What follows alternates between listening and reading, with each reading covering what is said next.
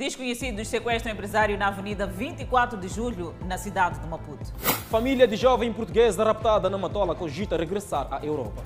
Ministério da Saúde lança plano estratégico para travar doenças não transmissíveis. Circulação continua condicionada na Avenida Eduardo Mondlane depois de explosão de conduta de água.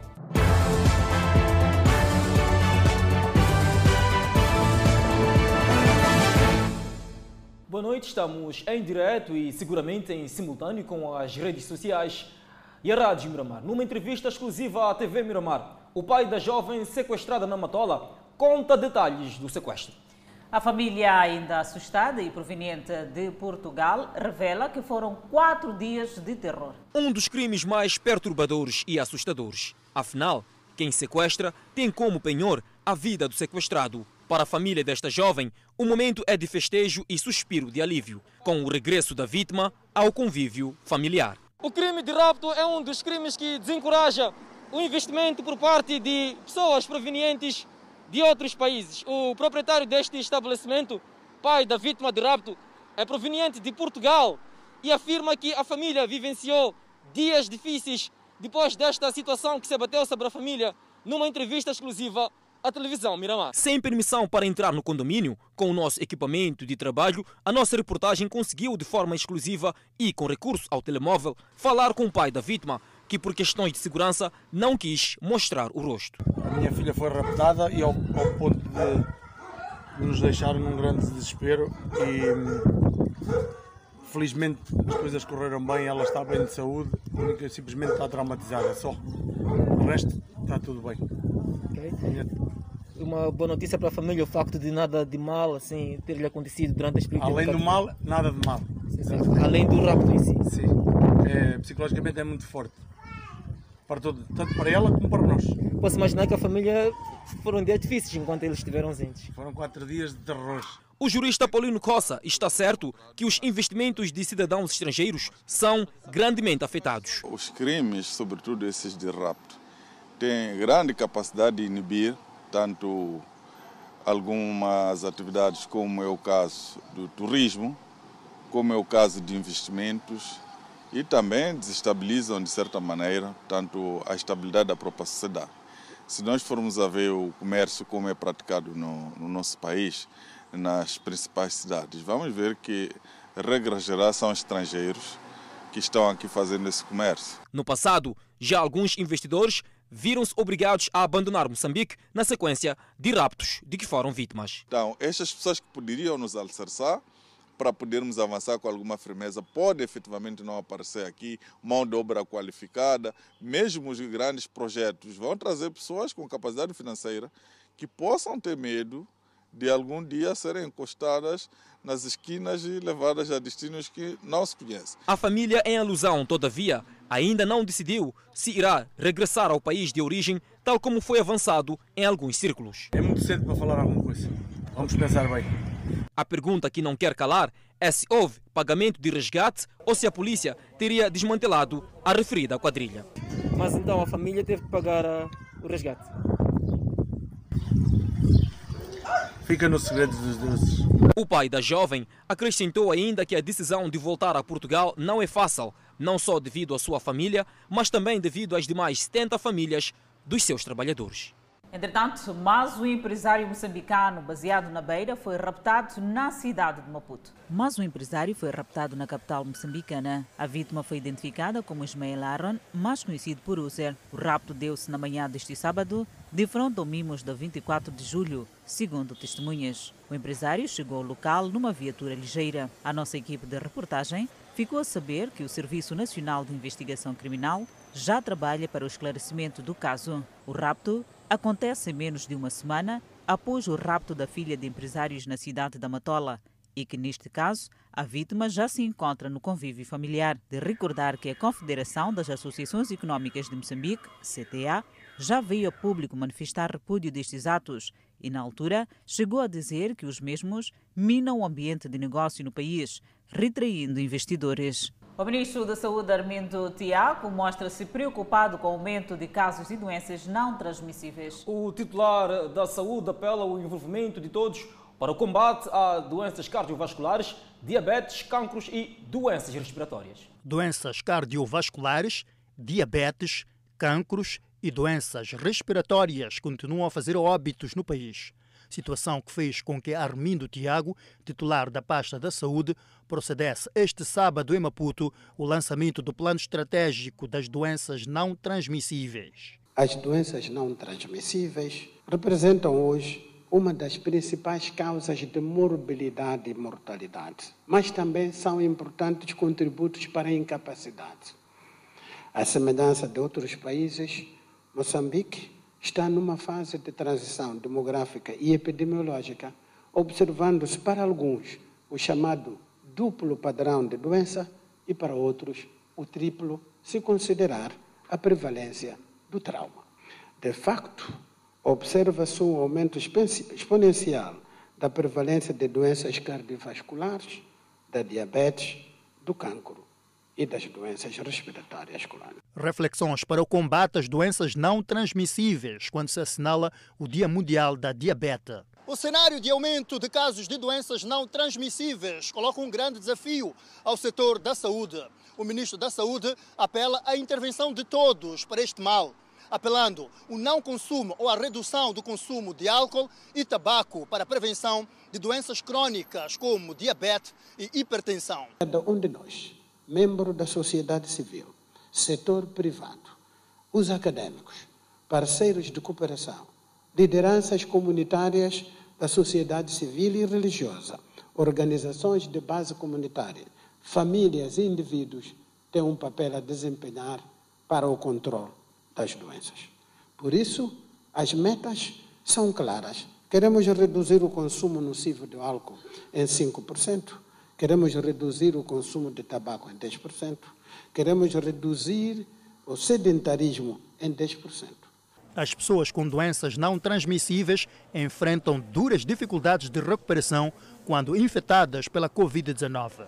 O ministro da Saúde apela a cuidados redobrados nesta fase da pandemia viral. Evidências mostram, infelizmente, que pacientes com diabetes e outras doenças crônicas, quando infectados por Covid-19, têm um maior risco para a evolução de doença grave e também para a mortalidade.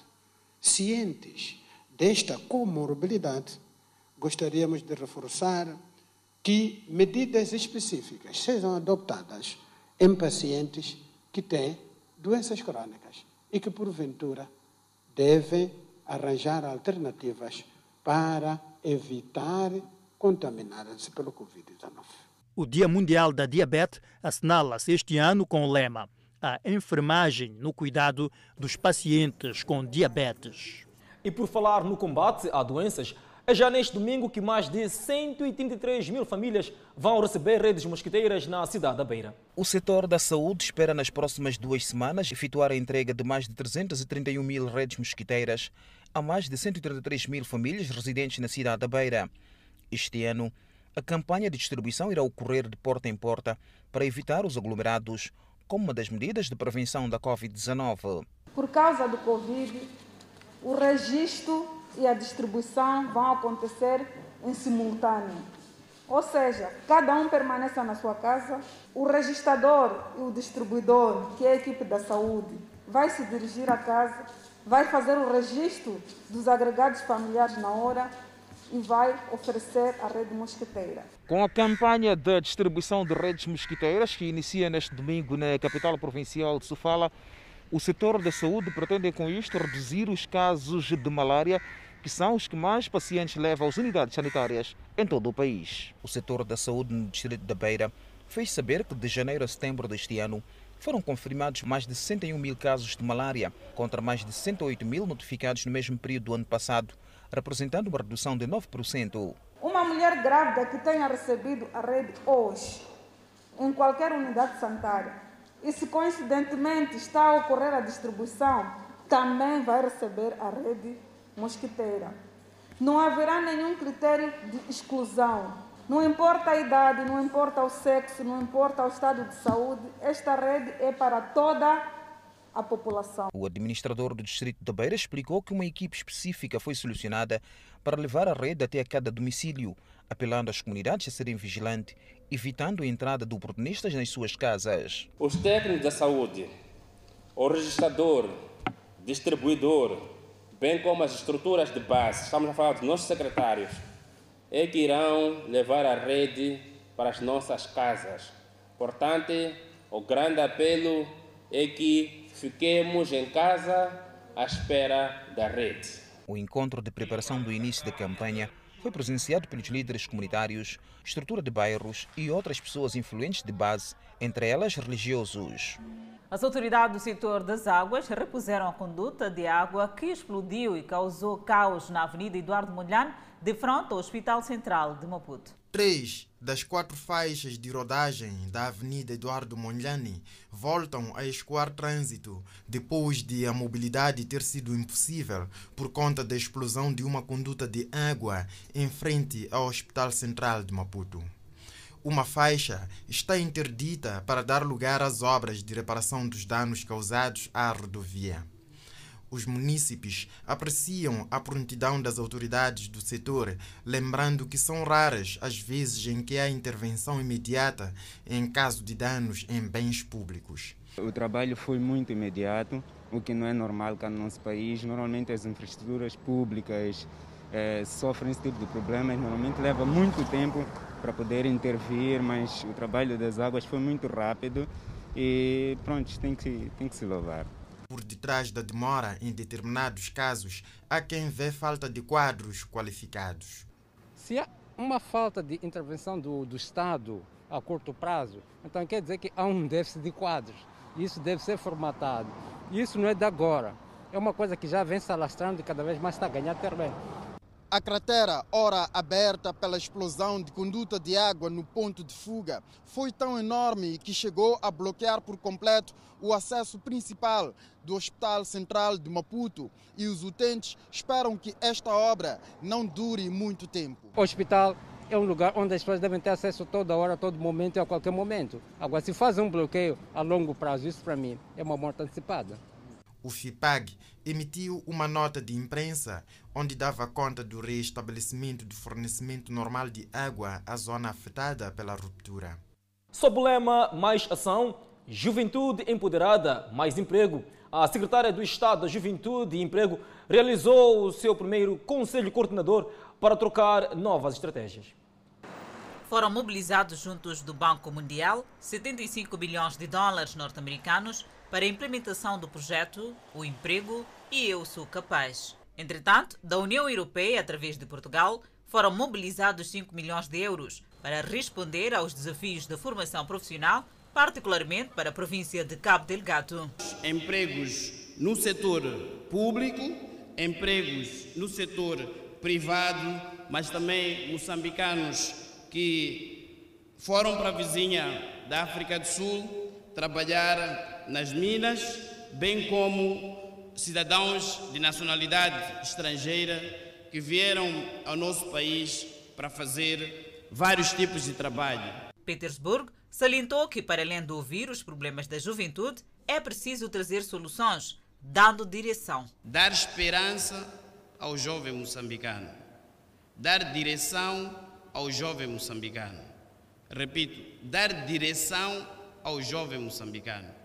A Secretaria de Estado de Juventude e Emprego deve se firmar, cristalizar em Moçambique como uma lanterna na escuridão para um jovem, para que seja o caminho do jovem, para que ele encontre esperança, para que ele encontre motivos para não caminhar em caminhos desviantes. O Conselho Coordenador, para além de coordenar, planificar e controlar a ação governativa da instituição com os demais órgãos centrais e locais do Estado, fez também uma perspectiva das ações para o ano 2021.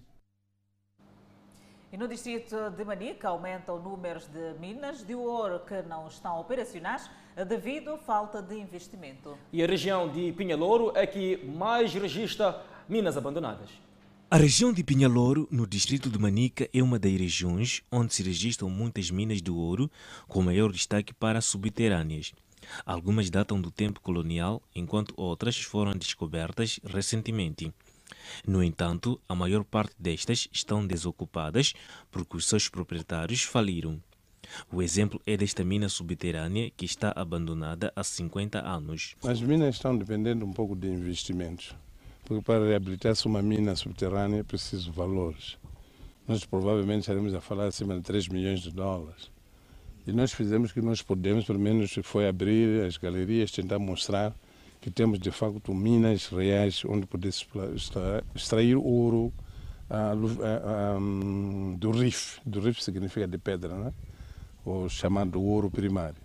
Para além das subterrâneas, existem também as do céu aberto, com muito ouro, que estão abandonadas por falta de investimento, quer dos estrangeiros ou nacionais. Abandonadas no distrito de Manica, eu acredito que possam haver acima de 10 minas.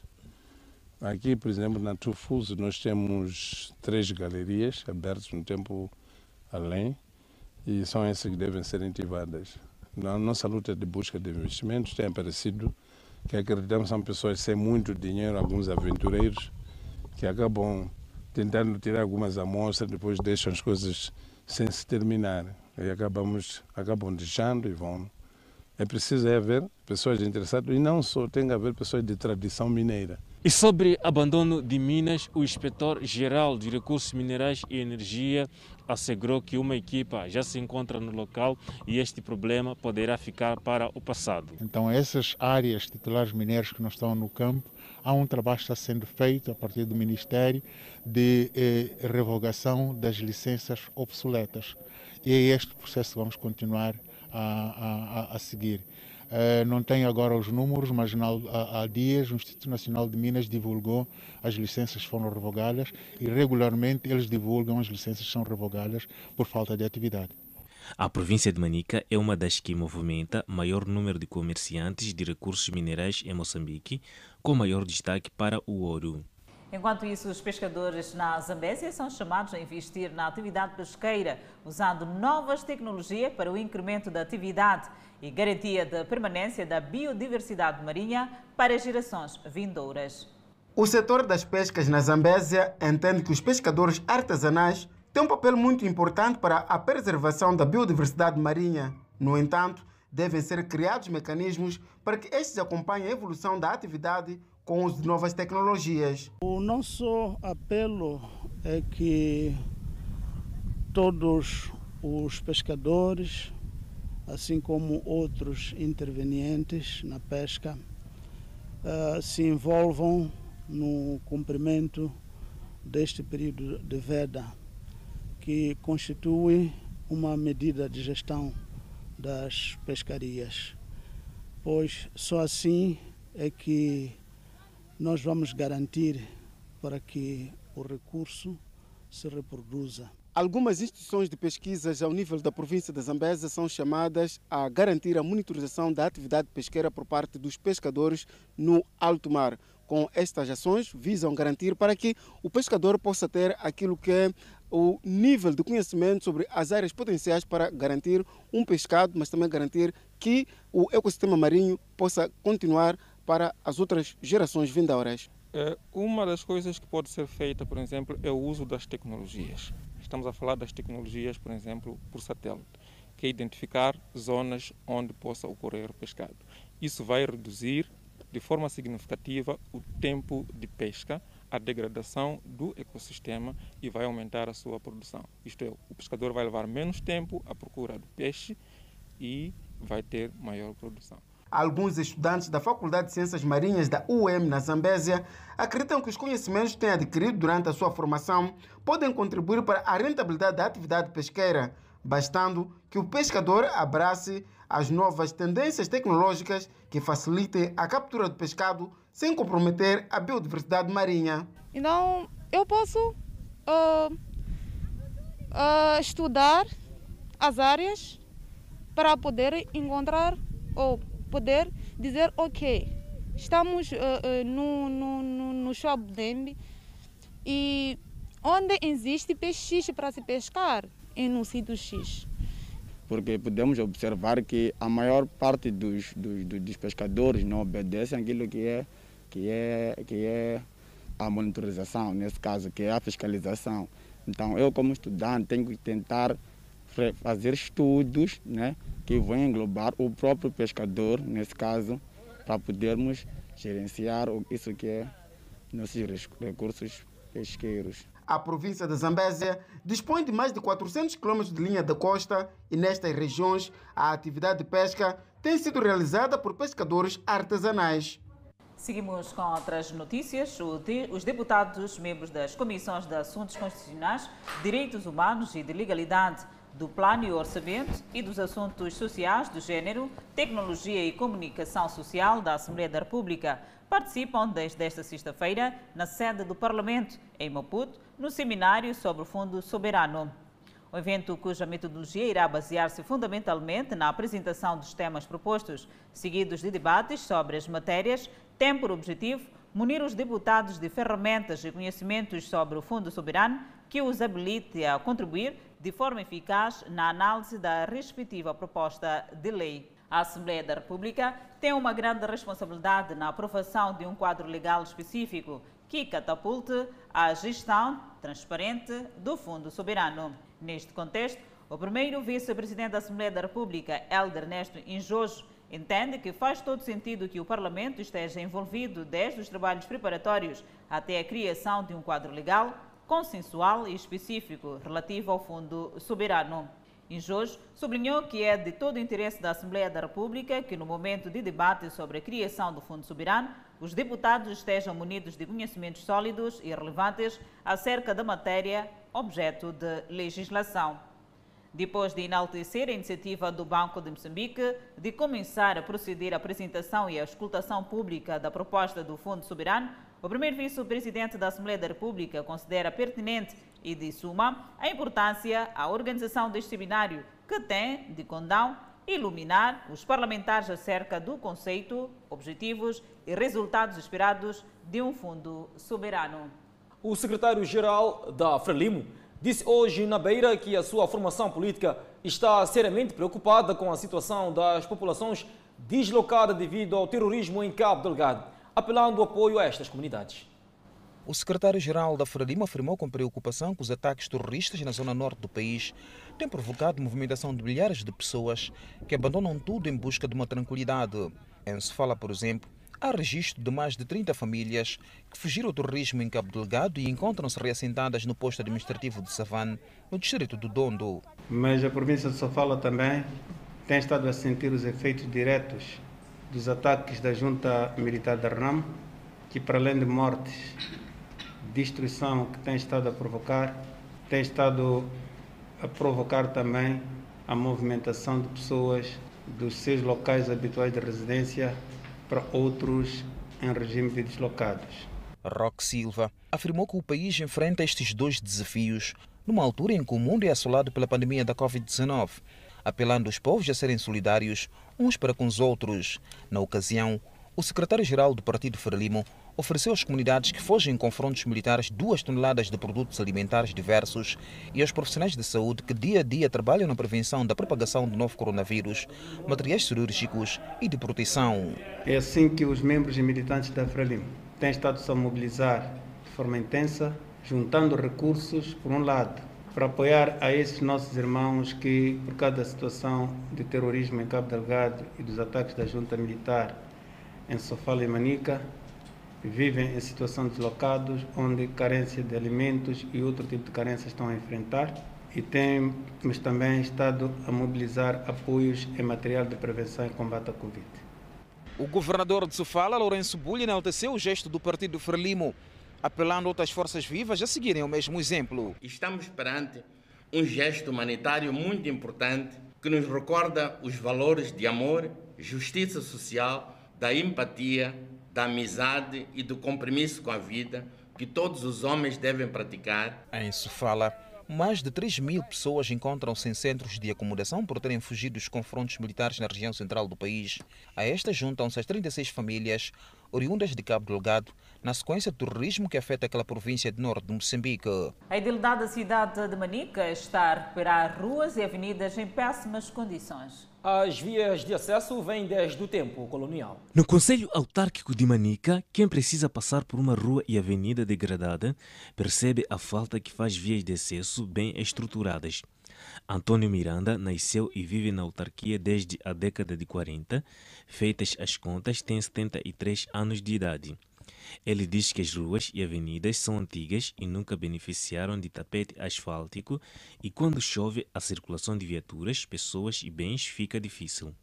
Porque na altura, a estrada, essa estrada, né, quando chovesse e sempre tinha covas. Para andar de moto era difícil, era de facto desgastante. Você poderia sair em casa limpo, por exemplo, e com risco, podia sair em casa limpo e chegar no serviço já com outra imagem. Por quê? Porque tinha cheio de poeira, as, a, as estradas tinham furos e...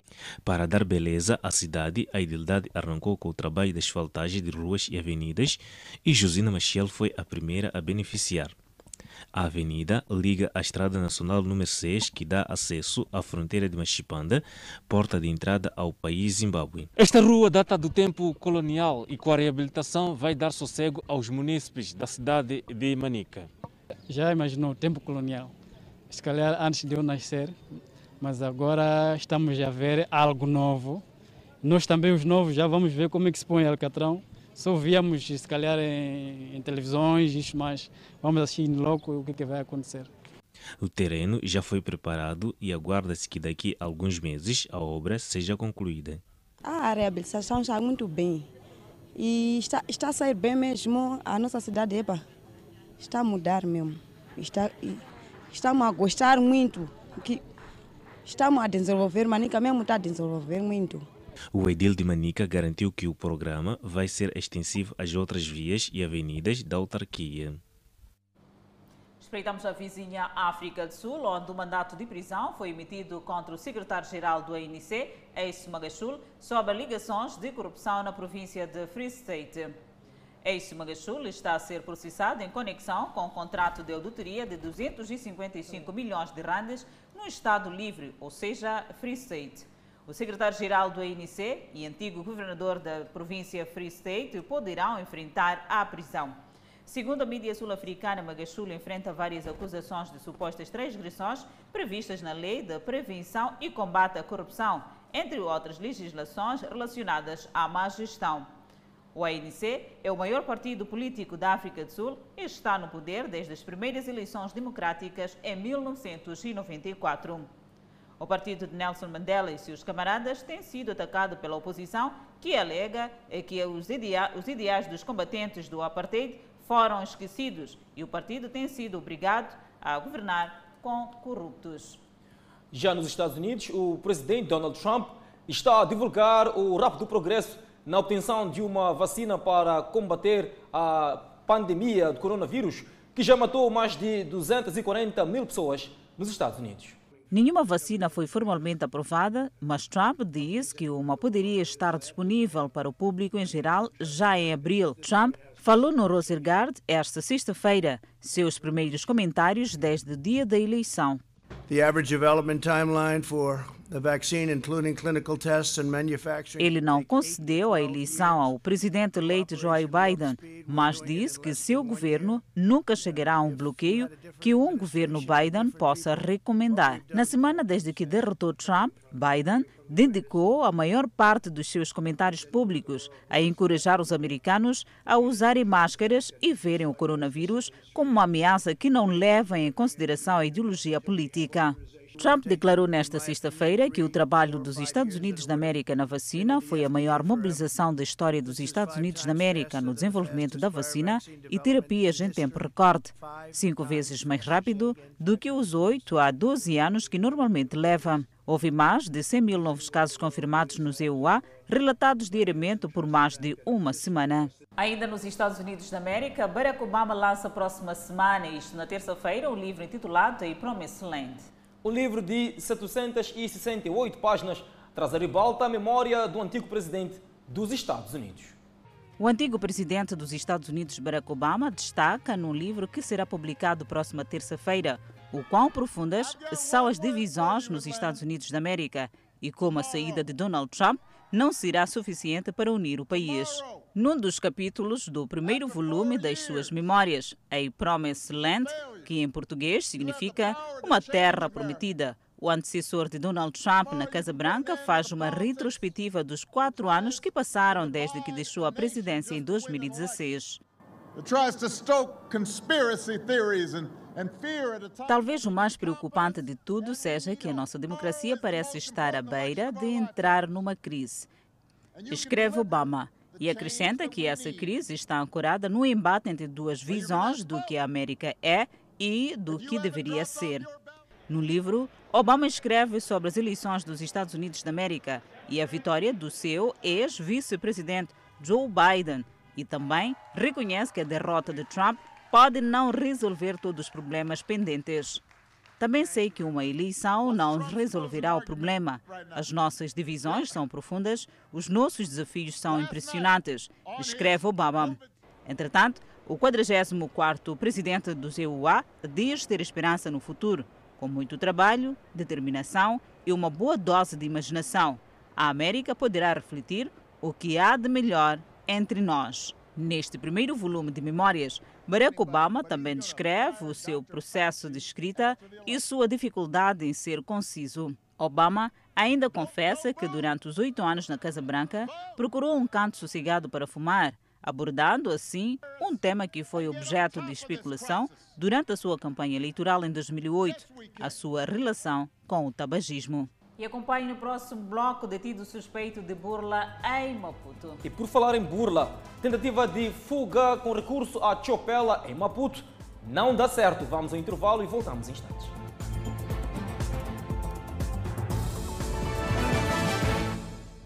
se fazem transportar em mototáxi, vulgo Chopela, caem nas mãos da população em Guava. São três considerados comparsas que o comando da PRM em Marraquene acusa de se fazerem transportar em Chopela e vandalizarem viaturas à calada da noite. Manuel Francisco reconhece o crime e afasta os companheiros das celas, explicando que roubou sozinho e ligou para o mototaxista, só que caiu nas mãos da população antes deste chegar. Liguei para aqueles dois jovens ali para vir me buscar em, em Guava.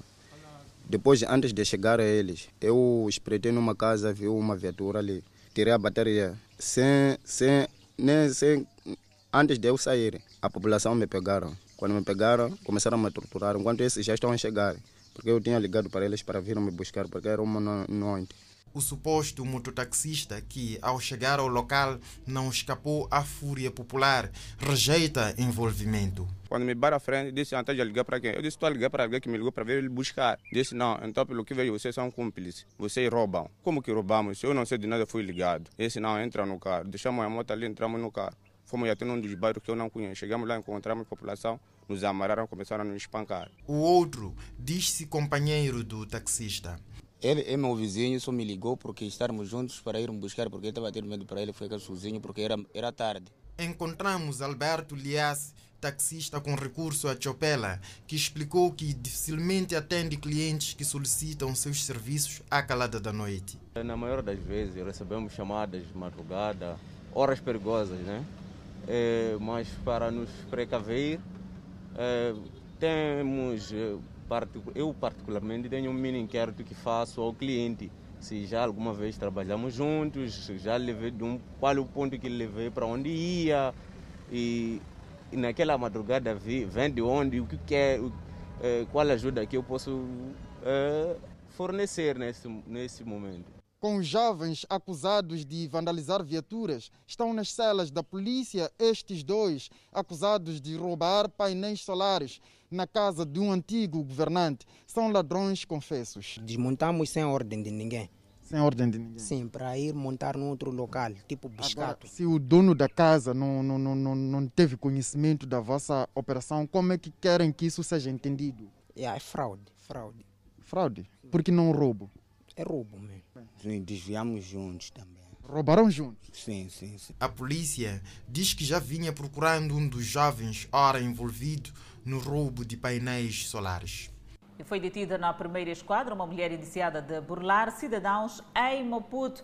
A indiciada teria usado falsas qualidades para cobrar valores monetários em troca de emprego. Moçambique é constituído maioritariamente por uma população jovem, ou seja, ativa. À semelhança de muitos países em via de desenvolvimento, esses jovens têm sonhos que acabam não se concretizando por falta de oportunidade de emprego, o que gera frustração. Esta fragilidade é aproveitada por pessoas de má fé que, apresentando-se como salvadores, acabam revelando-se carrascos. Esta mulher seria uma dessas pessoas. Ela teria recebido dinheiro de vários de desempregados com promessa de emprego numa empresa portuária. Para tal, precisou usar falsas qualidades. Ela apresentava-se como quadro sênior da empresa pública e exigia que fosse tratada pelas suas vítimas por doutora Gilda. Todo o expediente era tratado à entrada da referida empresa na Baixa da cidade para melhor convencer suas vítimas da seriedade do processo. Na manhã desta sexta-feira, acabou detida depois de receber 10 mil meticais de mais uma vítima. E vaga efetivamente não se paga. E quando há pretensões em pagar as vagas, o que sucede são esquemas de burla em que as pessoas se veem envolvidas. E voltamos a reiterar: vagas de emprego eh, não se paga. Estamos habituados a cenários em que as pessoas concorrem normalmente e conseguem eh, determinadas vagas. A indiciada nega ter burlado e diz ter agido amando do seu marido. Não sei, não sei também, até agora estou arrependida, não sei o que está acontecendo. Não sei, só aceitei usar o uniforme porque ele disse que era para usar o uniforme e levar os documentos. Hum. Era para quem arranjar emprego? Ele disse que era para ele, ele arranjar um emprego. Teu marido arranjar emprego para essa pessoa, é isso? Sim. Aonde? Dizia que vai lhe arranjar um emprego na CFM. Ao longo da entrevista, acabou revelando que seu companheiro era também um desempregado. Se ele, não, ele não trabalha? Não, não trabalha. Ia arranjar emprego para outra pessoa? Sim, Agora você só aceitou assim? aceitei. Como é que te sentes assim? Me sinto muito arrependida Por quê? por fazer coisas que eu não devia fazer e nem sei o que, porque- o que é que me fez aceitar. A polícia lança o alerta. De facto, nós eh, nos últimos tempos temos recebido, a nível das nossas subunidades eh, aqui na cidade de Maputo, várias situações eh, de pessoas que teriam sido prometidas emprego e depois viram, portanto, valores monetários a serem recolhidos e depois estes empregos nunca, nunca surgiram. E o crime não compensa. A MCNet, em Maputo, a nova geração da janela única eletrônica, vai permitir a melhoria de um conjunto de elementos detectados ao longo de 10 anos de implementação deste sistema sério de desembaraço aduaneiro em Moçambique. Designada Plataforma de Facilitação de Comércio, TFP, a nova geração da Janela Única Eletrônica foi apresentada no decurso da visita efetuada pelo Ministro da Indústria e Comércio, Carlos Mesquita, ao Centro de Dados e às infraestruturas da Janela Única Eletrônica.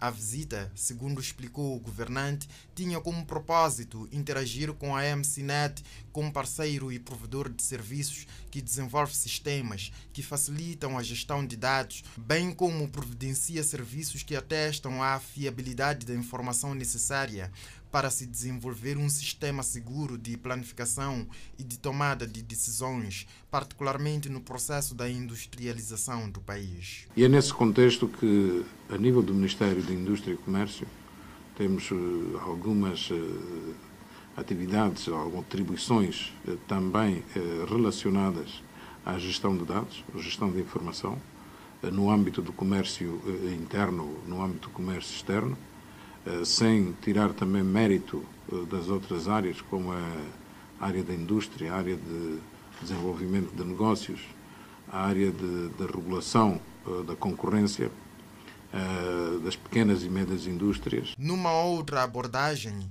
o ministro referiu ter constatado durante a visita que a MCNet gere um sistema complexo como a janela única eletrônica, onde tem vários atores como a banca, alfândegas, ministérios, entre outros. Foi possível montar e estão a operar há mais de 10 anos com uma satisfação eh, reconhecida dos serviços que estão a prestar, mas também ainda com uma capacidade para eh, eh, incluir novas atividades em função daquilo que é o desenvolvimento eh, do país, desenvolvimento económico e também das necessidades dos nossos parceiros internacionais e, de modo global, portanto, tudo o que tem a ver com a globalização das atividades que nós realizamos e, particularmente, o comércio internacional. A propósito da concepção da nova janela da JUE, o presidente do Conselho de Administração da MCNet, Rogério Samgudo, explicou que, apesar dos desafios impostos pela Covid-19, a instituição que dirige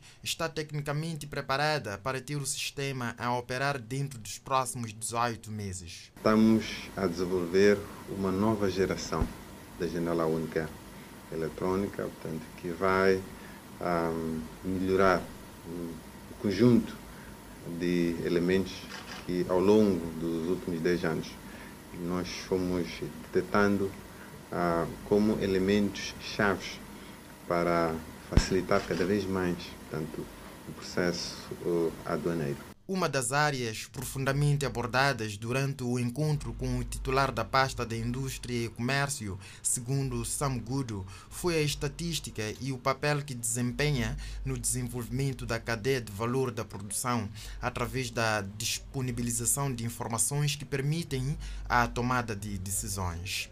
O conflito mortal da Etiópia está a espalhar-se além da sua região norte de Tigre e transformando a identidade em uma ameaça mortal.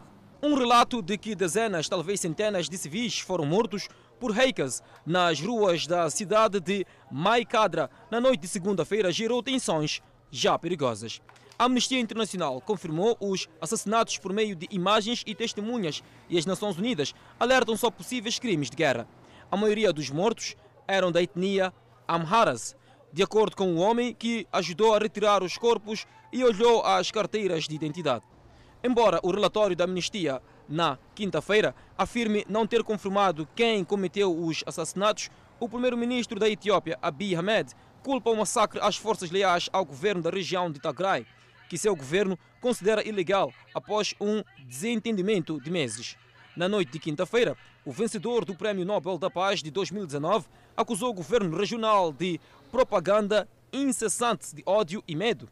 As alegações combinadas com o corte das comunicações com a região de Tigray e crescentes relatos de alvos de tigres étnicos levantam um alarme generalizado, já que a BEI rejeita os pedidos de diálogo e redução de escalada e as Nações Unidas afirmam que mais de 14 mil refugiados exaustos e assustados fugiram da região de Tigray para o Sudão.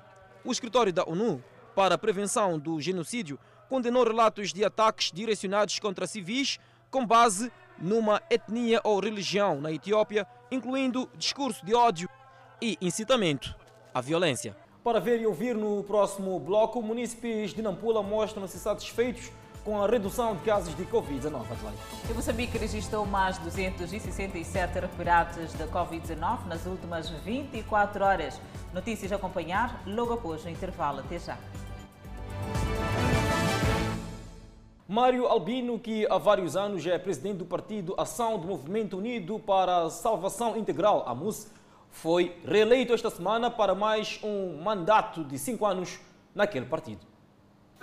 Foi neste que marcou seu primeiro congresso, havido na cidade de Nampula, um evento que juntou perto de 150 membros provenientes de quase todas as províncias, que Mário Albino, que há vários anos é presidente do Partido Ação do Movimento Unido para a Salvação Integral Amussi, acabou sendo eleito para mais um mandato, depois de derrotar um dos candidatos à presidência desta formação política. Mário Albino, desde que carrega a responsabilidade de dirigir os destinos do seu partido em mais um mandato, numa altura em que as suas ambições e da sua formação política são de governar algumas autarquias e a nação moçambicana. É, Nampula hoje seria Nampula em pé de igualdade com Cidade da Beira e Maputo.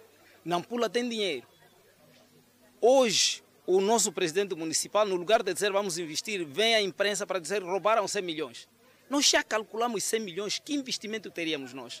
Hoje estamos nessas estradas esporacadas, estamos atrás de jovens que querem ter o pouco para comer, estamos a apertar essas pessoas. Então, no lugar de nós promovermos projetos, no lugar de nós procurarmos capacitar os jovens e, e apoiar em qualquer coisa para eles sobreviver, nós temos mais que, por, por qualquer motivo, é, estão com filhos sem pai e, e qualquer, não há nenhuma política para apoiar essas pessoas.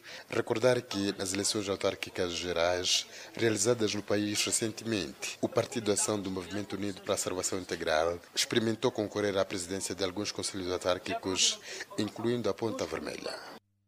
Seguimos com a evolução da Covid-19 no país. Moçambique registrou mais 267 recuperados nas últimas 24 horas. O país tem um cumulativo de 12.505 totalmente recuperados da doença. Moçambique tem um cumulativo de 543 indivíduos internados, dos quais 47 sob cuidados médicos nos centros de isolamento. Seguimos com outro quadro de número de casos positivos. O nosso país tem cumulativamente 14.340 casos positivos registrados, dos quais 14.036 de transmissão local e 304 importados. Moçambique testou nas últimas 24 horas 1.573 amostras, das quais 113 revelaram-se positivas. Dos novos casos reportados, 112 são de transmissão moçambicana, ou neste caso, são de nacionalidade moçambicana e um estrangeiro de nacionalidade sul-africana. Dos 113 resultam de transmissão local, o país tem um cumulativo para 110 óbitos devido ao Covid-19. E neste momento, Moçambique tem 1.721 casos ativos do novo coronavírus. E ainda sobre o assunto, em alusão, municípios na cidade de Nampula mostram-se satisfeitos com a redução do número de casos do novo coronavírus. Nampula há alguns meses uma das regiões com maior número de casos da Covid-19, o que obrigou o Ministério da Saúde a colocar a região como sendo a primeira com situação de contaminação comunitária, dada a rápida propagação do vírus. Foi igualmente o primeiro ponto onde foi realizado o primeiro inquérito seroepidemiológico, que visava encontrar as tendências da evolução do vírus e as alternativas para conter a sua propagação. Com o andar do tempo, os números foram reduzindo até as datas de hoje. E o fato alegra os munícipes, embora reconheçam existirem ainda cidadãos que recusam-se a cumprir com as medidas de prevenção da Covid-19. A primeira fase eu penso que foi um pouco difícil de admitir, né? A doença em si, porque era tudo novidade. Mas com o andar do tempo, com os casos cumulativos que nós tivemos a acompanhar a partir da televisão, mesmo nas redes sociais, e o pessoal em si começou eh, a assumir como uma doença real e com aquelas medidas de prevenção, o uso de máscara, lavagem das mãos, ficamos ambientados. E, a redução eh, desses casos eh, provém das medidas de prevenção né, que está sendo seguida a cabo com os munícipes. Né? o distanciamento, bom, embora não todos, mas eu penso que está sendo seguido o distanciamento, a lavagem das mãos, e o uso de máscara, né? que é também muito importante. Encorajam igualmente o contínuo cumprimento das medidas de prevenção da Covid-19. Com certeza, eu acredito que a situação está sendo travada como tem de ser, embora as pessoas não. Algumas não estão a seguir segundo as recomendações, mas eu penso que está sendo travada com sucesso caso de Nampula, na verdade, comparativamente a Maputo, eu penso que eu considero mais inteligente uh, as normas, as regras que, que Nampula está a seguir, na verdade. Hum, é verdade. Então, os casos tendem a decrescer cada vez mais, é verdade. Quer dizer, o número dos casos uh, uh, de recuperados está cada vez mais a subir nos últimos dias como forma de dissipar equívocos sobre a Covid-19 e outras questões relacionadas à saúde, a região norte dispõe igualmente de uma sala call center montada no Hospital Central de Nampula. E no desporto, a Seleção Nacional de Basquetebol Senior Masculino cumpriu este sábado mais uma sessão de treino no processo de preparação para a qualificação ao FEBasket 2021. O basquetebolista moçambicano Pio Mato Júnior juntou-se este sábado ao Conjunto Nacional de Basquetebol Sênior Masculino, que intensifica a preparação para a janela de qualificação para o Afrobasket 2021. Etapa de apuramento que terá lugar em Kigali, no Ruanda, de 25 a 27 do presente mês de novembro. Pio Mato Júnior não havia ainda se apresentado para os trabalhos da seleção orientada por Milagre Macome, situação que preocupava a Federação Moçambicana de Basquetebol. Pio Mato Júnior integrou este sábado os trabalhos da Seleção Nacional de Basquetebol, que intensifica a preparação para a qualificação ao Afrobasket 2021. O base da Seleção Nacional de Basquetebol justificou a sua ausência, apontando questões profissionais. Estive ausente porque estive a trabalhar eh, havia pedido dispensa ao meu clube. Eh, como sabem, o, o, treinador do meu clube é o mesmo da seleção. Então as, as notícias que saíram foram para mim um pouco estranhas. Né? Eu também fiquei um pouco surpreso com isso. Eu já tinha dito que vinha, tinha compromissos profissionais. Eh, como sabem, no, no, nosso país não se vive somente de basquete. Né? Então, mas não vou criar mais nenhum tipo de problema. Vou esforçar-me como sempre fiz, vou dar tudo de mim e espero contar com o apoio de todos. Né? Moçambique está no grupo B e em Ruanda vai defrontar as seleções do Senegal, Angola e Quênia. Pio Mato Júnior está convicto na obtenção de resultados satisfatórios, mesmo estando no grupo das fortes seleções de Angola e Senegal. Eu acredito que já não, nós hoje em dia já não somos uma seleção pequena, como se dizia há uns tempos. Nós temos que pegar nos nossos valores, nos nossos talentos, é, trabalharmos e procurarmos ganhar. Não digo que vamos ganhar todos os jogos, mas procurar ganhar. Às vezes não é ganhar no resultado, às vezes é ganhar também, ganhando experiência. Temos jogadores novos, eh, para outra fase também, claro. Entretanto, a equipa técnica que se queixava da ausência de Pio Mato Júnior já respira de alívio com a presença do jogador que terá de provar que está em condições de seguir com o grupo que já vem treinando para encarar a missão em Ruanda. Ele apresentou-se durante esta semana, o grupo de trabalho, eh, passou do processo de protocolo sanitário e neste momento vamos avaliar, vamos avaliar o estado físico dele, não só o físico, o estado emocional dele, que é para ver se no, no final a gente vai tomar uma decisão. Kendall Manuel já está em Maputo, vindo dos Estados Unidos da América e intensifica com grupos trabalhos de preparação. A seleção deixa a cidade de Maputo com destino a Ruanda no próximo dia 20 do mês em curso. E acompanha no próximo bloco notícias internacionais. A Itália enfrenta aumento de casos positivos da Covid-19.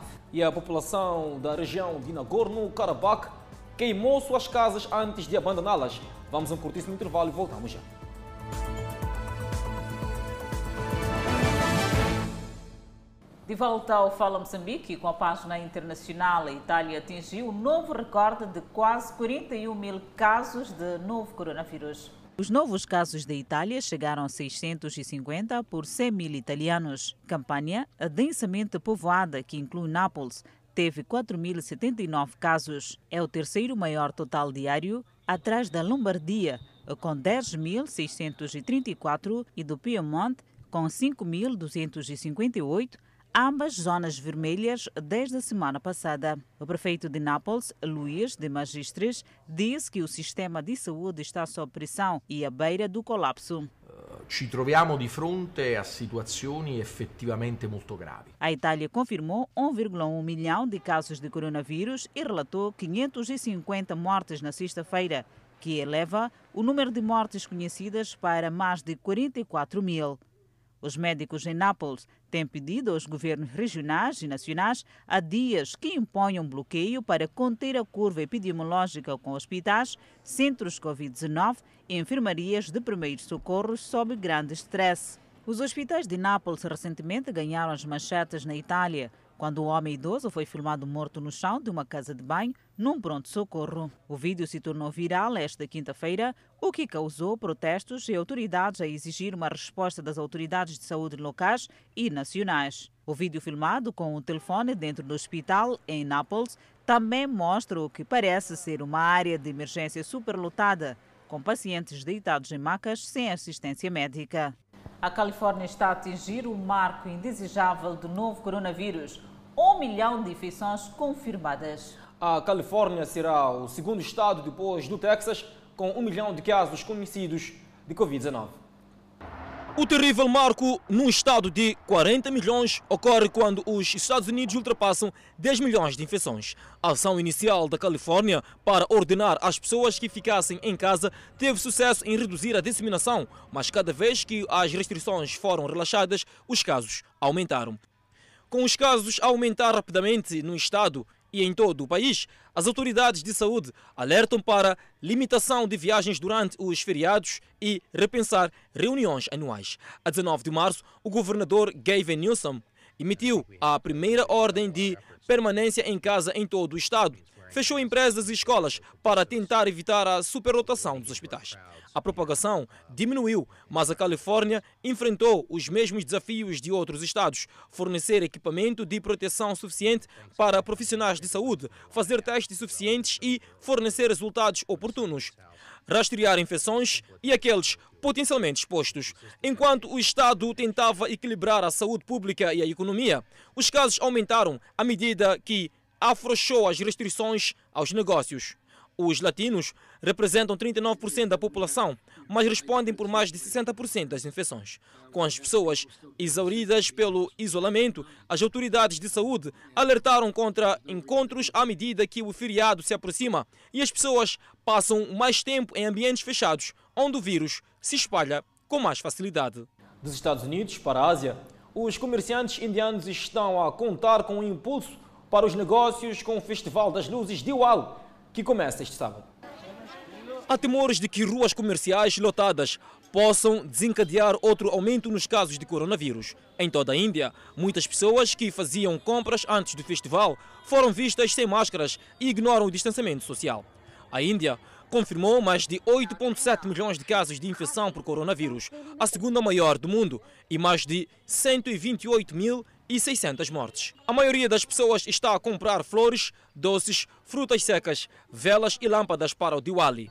Os festivais hindus da Índia atraem dezenas de milhares de pessoas, amontoadas em templos, distritos comerciais e reuniões familiares, trocando presentes. Especialistas em saúde alertam para as celebrações de festivais que causam o ressurgimento de um vírus que pode sobrecarregar o sistema de saúde do país. Nova Delhi já registrou um aumento de casos com mais de 7 mil casos por dia nos últimos dias e um número crescente de mortes também. A capital registrou 104 mortes nas últimas 24 horas, a maior desde meados de junho. Na noite de Diwali, as pessoas iluminam o céu com fogos de artifício sua fumaça causa poluição do ar que leva dias para limpar. O ministro-chefe da Nova Delhi, Arvind Kejriwal, proibiu fogos de artifício neste ano. Uma densa poluição pairava sobre a capital indiana e seus subúrbios nesta sexta-feira, alimentada pela fumaça de violentos incêndios agrícolas. O governo de Nova Delhi tem feito mais este ano para combater a poluição do ar.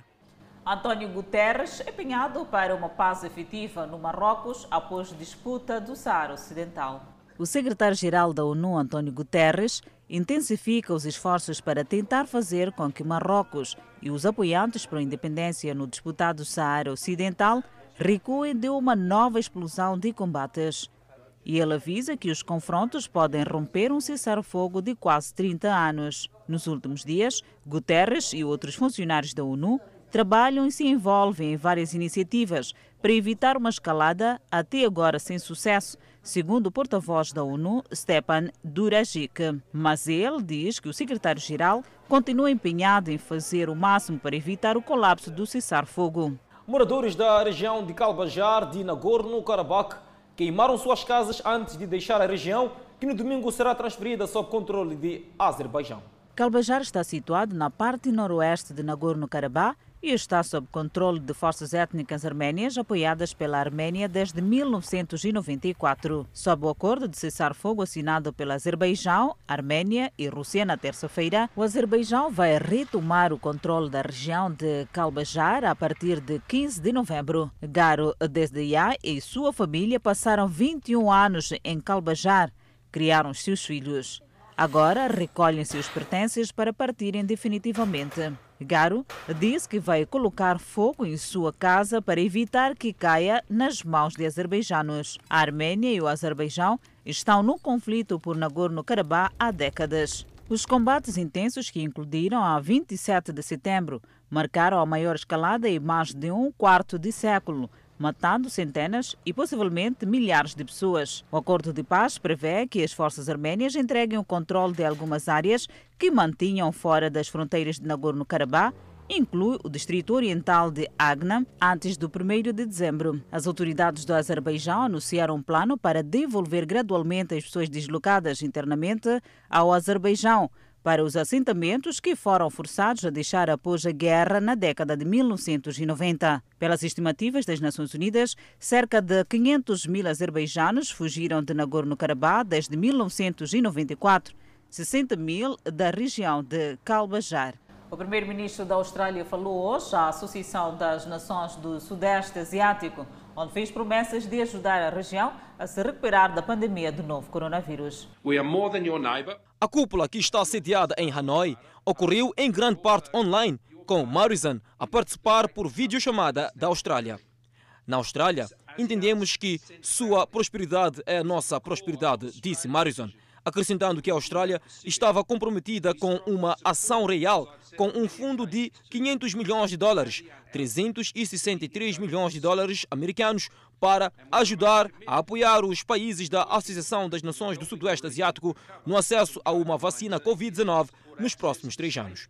Morrison também delineou fundos para resiliência e recuperação no Sudoeste Asiático, que ele disse que apoiaria conectividade marítima, desenvolvimento sustentável e cooperação econômica, bem como um pacote de 232 milhões de dólares para o Mekong, que ele disse que se concentrará no meio ambiente, infraestrutura, tecnologias cibernéticas e críticas e bolsas de estudo.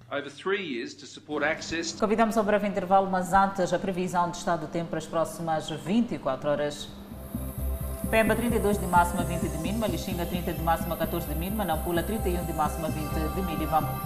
E na zona centro do país, Tete com uma máxima de 38 e 24 de mínima, Quilomane 30 de máxima, 20 de mínima, Chimoio 29 de máxima, 16 de mínima. Beira com 29 de máxima, Vilanculo também com 29 de máxima, Inhambane com 29 de máxima, Xaixai 31 de máxima, tal como Maputo com 31 de máxima e 18 de mínima. Candidatos à Federação Moçambicana de Xadrez escalam Inhambane para pedir voto. Resgatar os campeonatos dos escalões de formação, com destaque para os infantis, e introduzir os torneios online para reduzir a distância entre os praticantes da modalidade a nível nacional. É um dos grandes desafios de Milton Botão, candidato à Federação Moçambicana de Xadrez. Temos uma equipe dinâmica e competente e, e, e a equipe de, de, de xadrez não faz-se por uma pessoa, faz-se por várias pessoas e na minha equipe eu tenho desde empreendedores que vão estar dedicados a angariar patrocínio, tenho, tenho técnicos qualificados como dos que deu a formação cá, temos informáticos que vão desenvolver websites para divulgação, temos equipe de mídia, temos uma equipe vasta e qualificada. Eu acredito que com isto podemos fazer a diferença. Botão explica que outro desafio tem a ver com a falta de oficialização das delegações provinciais. Assim, caso seja eleito, promete organizar e resgatar esta modalidade desportiva que parece esquecida. Primeiro é a divulgação da própria modalidade, é fazer com que a, modalidade de xadrez seja conhecida para poder ter esses apoios. Segundo, eh, nós eh, pretendemos ajudar as, associações a, a, estarem legalizadas por forma a facilitar a, a interligação com, com, com o governo e outras entidades. Estes dois pontos andam juntos. Se, se, uma instituição não estiver legalizada, não tem como pedir apoios. Então nós pretendemos legalizar, ajudar a legalizar as associações, de seguida entregar aos empresários locais. Os amantes e praticantes do xadrez a nível da província de Inhambane pedem para que haja mais envolvimento de mulheres na prática desta modalidade desportiva. O que eu tenho notado a nível da província, principalmente, é que são poucas mulheres que praticam essa modalidade. Então, há que se fazer um trabalho de base para convidar mais mulheres a praticar essa modalidade. É muito boa trazer mais incentivos, porque as mulheres têm uma particularidade, não é? Elas, quando crescem, têm outras ambições. Então, se não houver incentivos no xadrez, claramente que elas não vão, não vão permanecer nessa modalidade. Atualmente, a Federação Moçambicana de Xadrez é dirigida por Domingos Lenga. Além de Milton Butão, a lista dos candidatos é composta por Mateus Viageiro e Pedro Chambule. E o Fala Moçambique fica por aqui. Grato de coração e nós voltamos na segunda-feira.